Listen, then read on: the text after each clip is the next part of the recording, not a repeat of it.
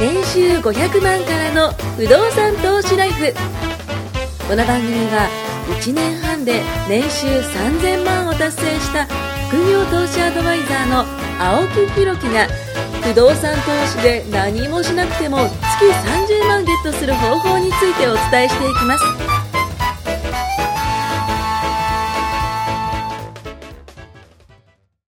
お願いします。お願いします。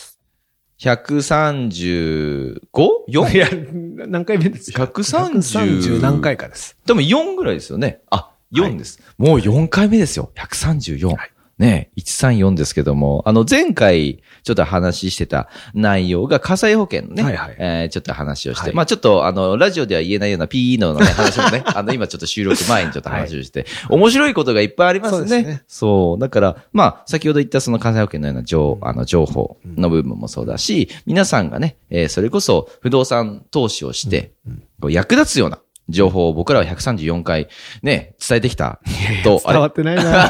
僕今あの、机を見てましたけど、目8を見れなかった。8割ぐらい人の目を見れないぐらいね。はそう。で、まあ今回もね、えーそういうその不動産の、えーまあ情報というかね、価値ある情報をちょっと伝えたいんですよ。はいまあその前に、なんかね、ちょっそとこう。の前に全然終わっちゃうんですよ、いつも。最後、不動産の話しますからね。しますしますしますします。で、まあ僕の物件で、はい。実際にやったことで、はいええまあ、すごく助かったというか、はえーお世話になったというか、はい。っていうね、話をちょっとしたいんですけども、あの、たまたま僕が買った物件が、えっ、と、プロパンガスの地域だアパったんです。ートですか？えー、マンションって言った方がいいのかな。一棟、一棟ねそうそうそうそうそうそう、はいで、そこの中に、あの、えーっと、お風呂が、バランス釜っていう、バラね。バランス釜っていう、これ多分ね、リスナーの方がもし20代だったら絶対わかんないでしょうし、あ僕、あの、30代家住んでた家が、はい。バランス釜。あ、本当ですか？あの、県営の団地、うち母子家庭だった。はいはいはいすごい安く済ませてもらえる。要するに、所得低いから。この家賃でいいよみたいな、県営住宅みたいなのがあって、神奈川県にお世話になった。UR みたいな？もっとあの、県が直で。ああいう企業じゃなくて、はい。そうするとすごい所得が低くて、例えばうん子供が二人いるともう本当に数万で住めるようなとこはバランス釜でしたバランス釜あったんですね。多分、ですよね。あの、こう、わかるかないわゆる浴槽の隣に、なんかね、でっかいね、なんかこう、塊なんですよね塊。ボイラーがね、まあ、釜ですよ、そう、釜釜があって、はいそこに一回水がジャー流れて、はいそこで、あの、瞬間湯沸かし器みたいな感じで、こう、湯を沸かして。まあ、瞬間湯沸かし器ですよ。まあですよね。でっかい瞬間湯沸かし器ですよね。はい。なんか、キッチンのとこにもはい、たまにありますよね。あります瞬間湯沸かしいこう、白いのがあって、こう、なんか蛇腹にこうなっててね。あの、お湯をこう、ピッピッピッってできる。ああいうような感じのが、あの、僕の物件にもついてたんですよ。はい。で、本来だったら今、給湯器っていうものが外にこう、ついてるじゃないですか。でもその給湯器というものがまあそんなになかった時代に。そうですね。僕、だから小学校のはい6年生ぐらいまではい、ずっとバランス釜と瞬間湯沸かし器の。アパートとキッか、チンからア。パートアパート、うん両方、そうでしたね。な一ー軒目のアパートなんて、だってはい水洗じゃなかったですもん、トイレ。あ、いわゆる流す。ドリフに出てくるみたいな、あ っていうようなトイレでした。マジリアル、ーはいはいリアル、はいはいなんドリフみたいな。はいはいはいはい。夜行くの怖くて、さすがに、あの、あの、親が離婚して、うんうんうんうんあの、最初に行ったアパートだったんで、はい僕らが怖がるからすぐ引っ越しましたけど、あーあー、そうなんですね。はい、で、次のとこはトイレが水洗になって、で、おー。中学生で初めて給湯器と出会いました。はあ。だから、まあ、僕は、その、家が貧しかったっていうのもあるんですけど、世代の割にはそういうのをしっかり経験して。実際には多分30代の方は見たこともしかないかもしれないってことですよね。そうですね。そうなると。僕今24で、あ、違うか。僕よりも10個下でしたが。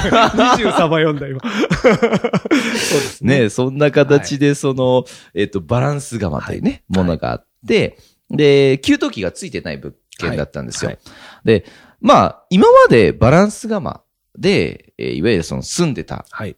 ということは、別にそのままバランスがでもいいんですけども、まあ今、トシさんが言ったように、その、給湯器が今主流ですし、新しい入居者が入ってきた時に、う、なんだこれみたいな。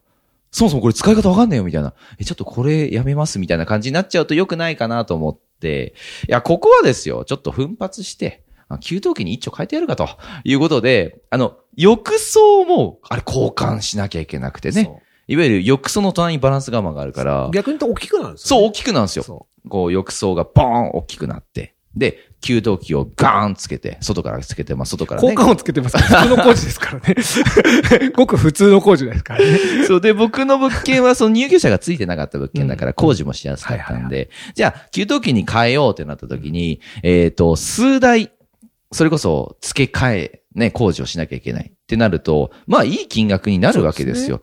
うーん、どうしたもんかなと。これはもうね、ビットコインを売って、あ、違うか。仮想通貨多い。ね、これでその、切り崩して。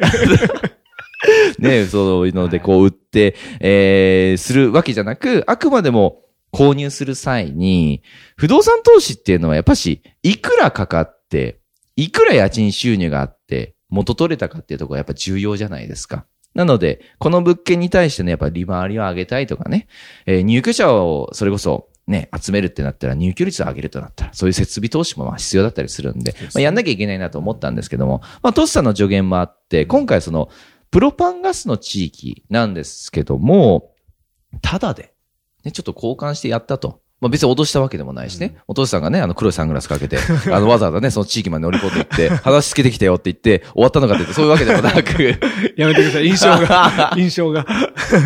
あくまでも普通に正当的に、こうね、ちょっとこう、えープロパンガス地域で給湯器をこう交換できたっていうのが、大体ですね、百何十万っていう工事がタダになったはい。話なんですけども、これなんでできるかっていうと、実は僕もその現場監督をやってる時に、あの、プロパンガスの地域って結構多かったんですよ。神奈川県の、あそれこそ、こう、横浜とかよりも少しこう離れてる地域だったんで、まだ浄化層もあある地域なんですよ。そうですね。で、そのあたりだとやっぱプロパンガスもあるし、その、僕がやってる物件ってやっぱ都市ガスの地域、プロパンガスの地域。うんありますよねそう、あるんですよ。あと集中プロパンなんてのもあって、ねうんで、そういうところでね、こういろいろやってたんですけども、プロパンガスの地域っていうのは結局、あの、ボンベ。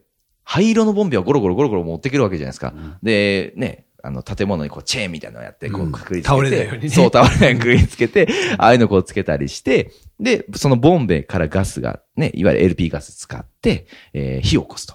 いうような形でやるんですけど、プロパンガスってあれもいわゆるサブスクじゃないんですけども、利用してもらったら利用してもらった分、交換して、毎月毎月の収益がやっぱ出るわけなんですよ。ってことはですよ、実はこれ、実はね、話をすると、あ、いいですよと、オーナーさんいいですよという形で、ガス屋さんとこう協力してね、工事の代金をすごく安くすることもできたりもするんですよね。だからね、あの、プロパンガス地域の、えーまだまだ多いとは思うんですけども、多いですよ。多分都市ガスなんか本当都市ガスっていうぐらいだから、この地域はまあ都市ガスかもしれないですけども、名前を連呼されてるみたいな。ドキドキする。都市ガスですけども、まあ、結構ちょっと離れたところに持ったら、大体プロパンがまだ、うちの実家も実はプロパン地域なんですよ。だから、あの、昔そのトラックの後ろに、あの、ボンベいっぱい突っ込んでねね。そう。で、あの、後ろのゲートがガー下がって、そうねゴランゴランゴランゴランって、そう、そう思って。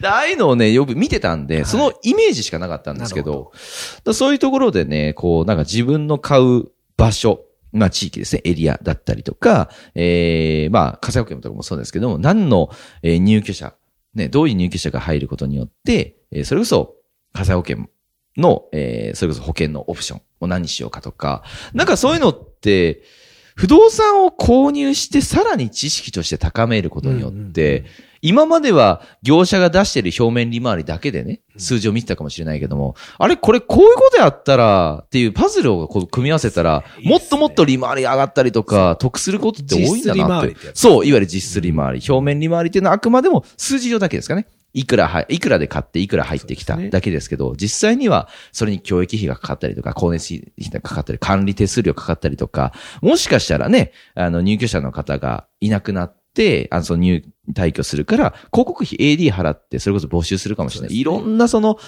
なんだろうな、こう、実際にかかった費用っていうのがあるんで、いわゆる実質利回りの方を見てほしいですよね。ね注意点として。さっき言ったプロパン都市ガスもそうですよね。もうそうですし、さっき言った AD もそうです。はい。あれは地域によって風習というか、うんやっぱり相場みたいのがあるんですよ。はい、はい。ないとこ、はい1ヶ月のとこ、はい3ヶ月のとこ、下手すると半年とかね。は6ヶ月払ったら結構しんどいじゃないです結か。構高いですね。うんだから、そんなのも知らずに買うと、うんあ、ギリギリこれいけんな、みたいに買っちゃうと、うんおいおいおい、そうですね入れ替えが起こると地獄が待ってるわけですよ。確かに確かに。その辺も、ちゃんと事前のヒアリングが全てうです。んうんもううん、不動産は買った後勉強してアップできるところもあります。確かにありますけど、大枠は変わらないです。うんうんうんうんね。こう逆の矛盾した話になっちゃうんですけどうんうんうん、知識をつけて利回りをちょっとずつ良くする、改善することとか、管理会社との付き合いで、うん。うまくやって、運営を上手にするっていうのもできるんですけど、うんもっと入り口でこけないために、やっぱりヒアリング、そうですね。これ重要です。最初に。そう。だから、バランス釜がダメなんじゃなくて、バランス釜でも入るうんのか、。うん。それとも今、例えば全空とかの部分、はいはいはいはい。表面利回り30%ですとかおお、これ3そうですね年ちょいで元取れるわ、みたいうんうんうんうんに思ったんだけど、その家賃が全然当てずっぽではい、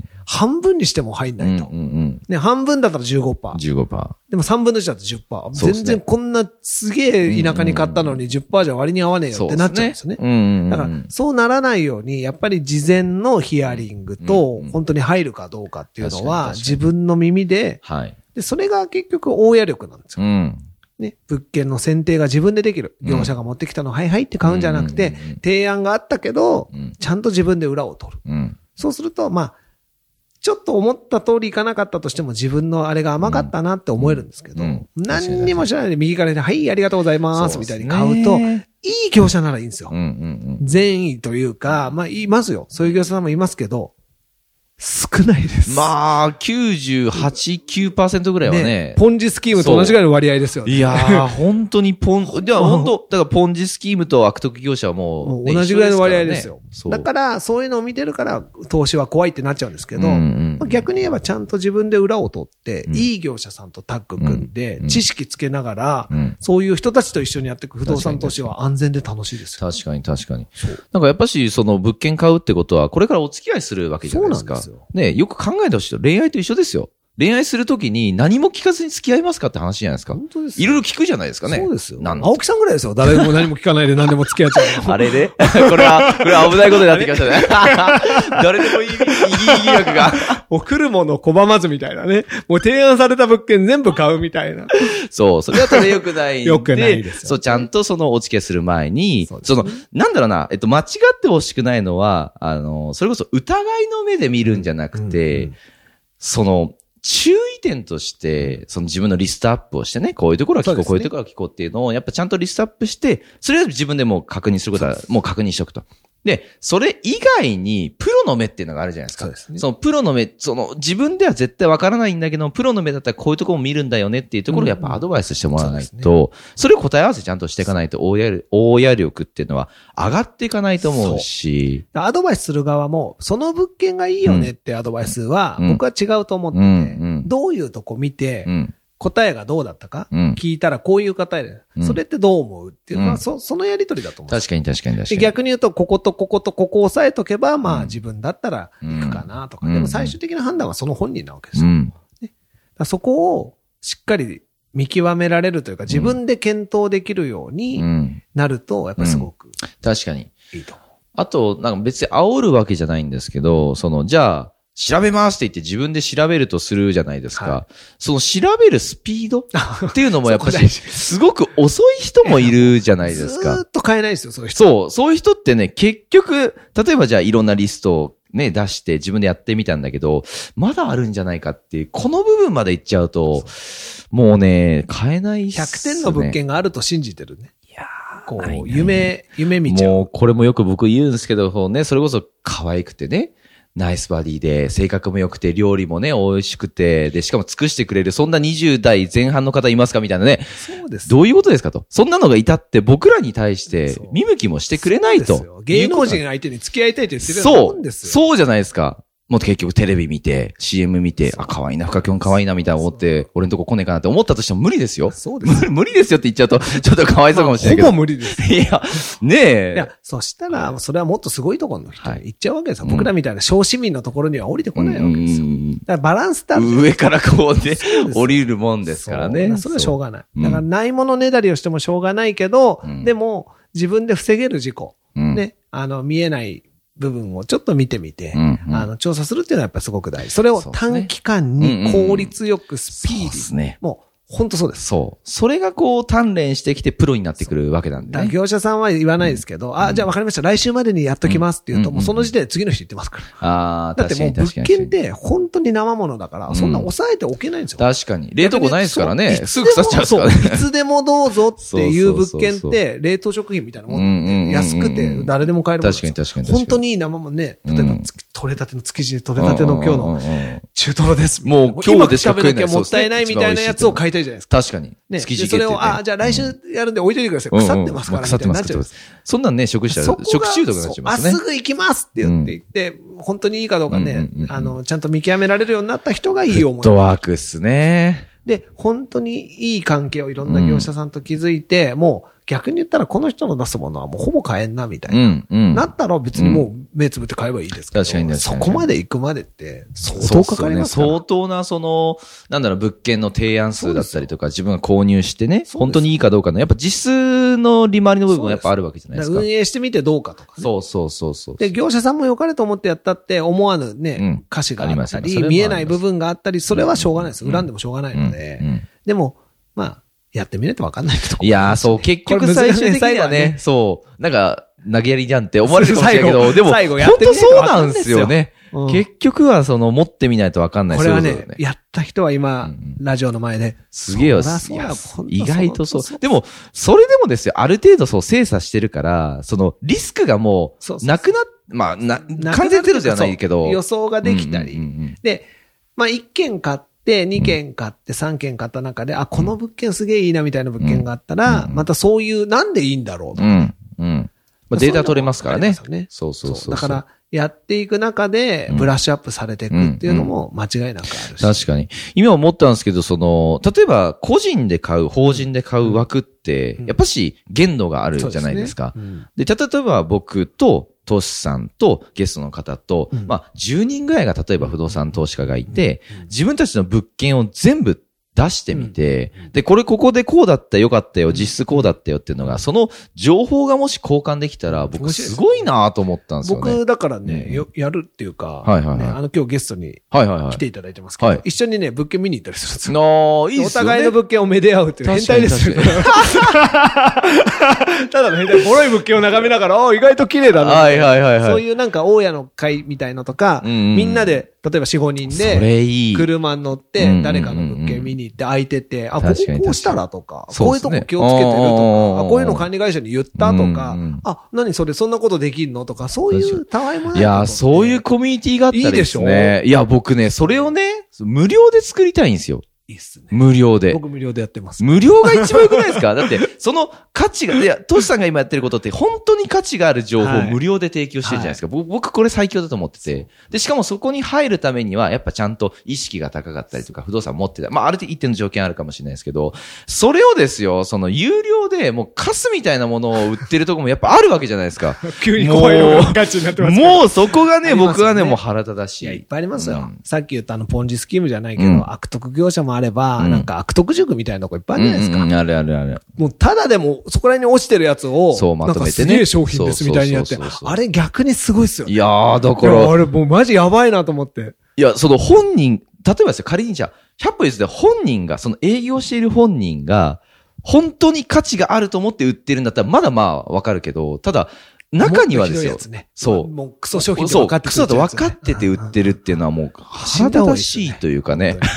本当に。天罰受けた方がいい。そう。でもそういう人ってやっぱ淘汰されていく時代だと僕は思うんで。僕なんかは、もう、あの、コミュニティを作る、コミュニティって発想が全然なくて、まあ、例えば職場の仲間たちで、自分がやったらいいよっ集まりというてかね、そうう、んしたら、まあ、たまたまどんどん増えてってで、みんなで、もう友達、元から仲いいから、みんなでじゃあお互いの物件をめで合おうぜ、みたいな。あそれめっちゃいいですね。で、最近だと、なんかもう教えてあげられることも多くなったんで、なんか、ついでにじゃあ温泉行っちゃおうか。ああ、なんかもう最近楽しみを。そう、あ兼ねーて、よくわかんないです。だから、大家が5人ワンボックスに乗って、はい例えば物件を2つ3つ見て、なんか、品評会みたいなのしてから、ご飯食べてお風呂入って。あ、めっちゃいいじゃないですか結構楽しいっすよ。でもそれも、会社員やりつつできたら最強じゃないですか。それが不動産っていうね。最高。最高。この情報交換したりとか、あとは、まあ、さっきね、トシさんも言ったのは、その、やってみないとわからないって、もう、そう、そうなっちゃうんですけど、でも、やってみないとわかんないんだったら、やってみないと、そこはね、そうなんですよ。わからないことなん100で。冊読んで終わっちゃったら、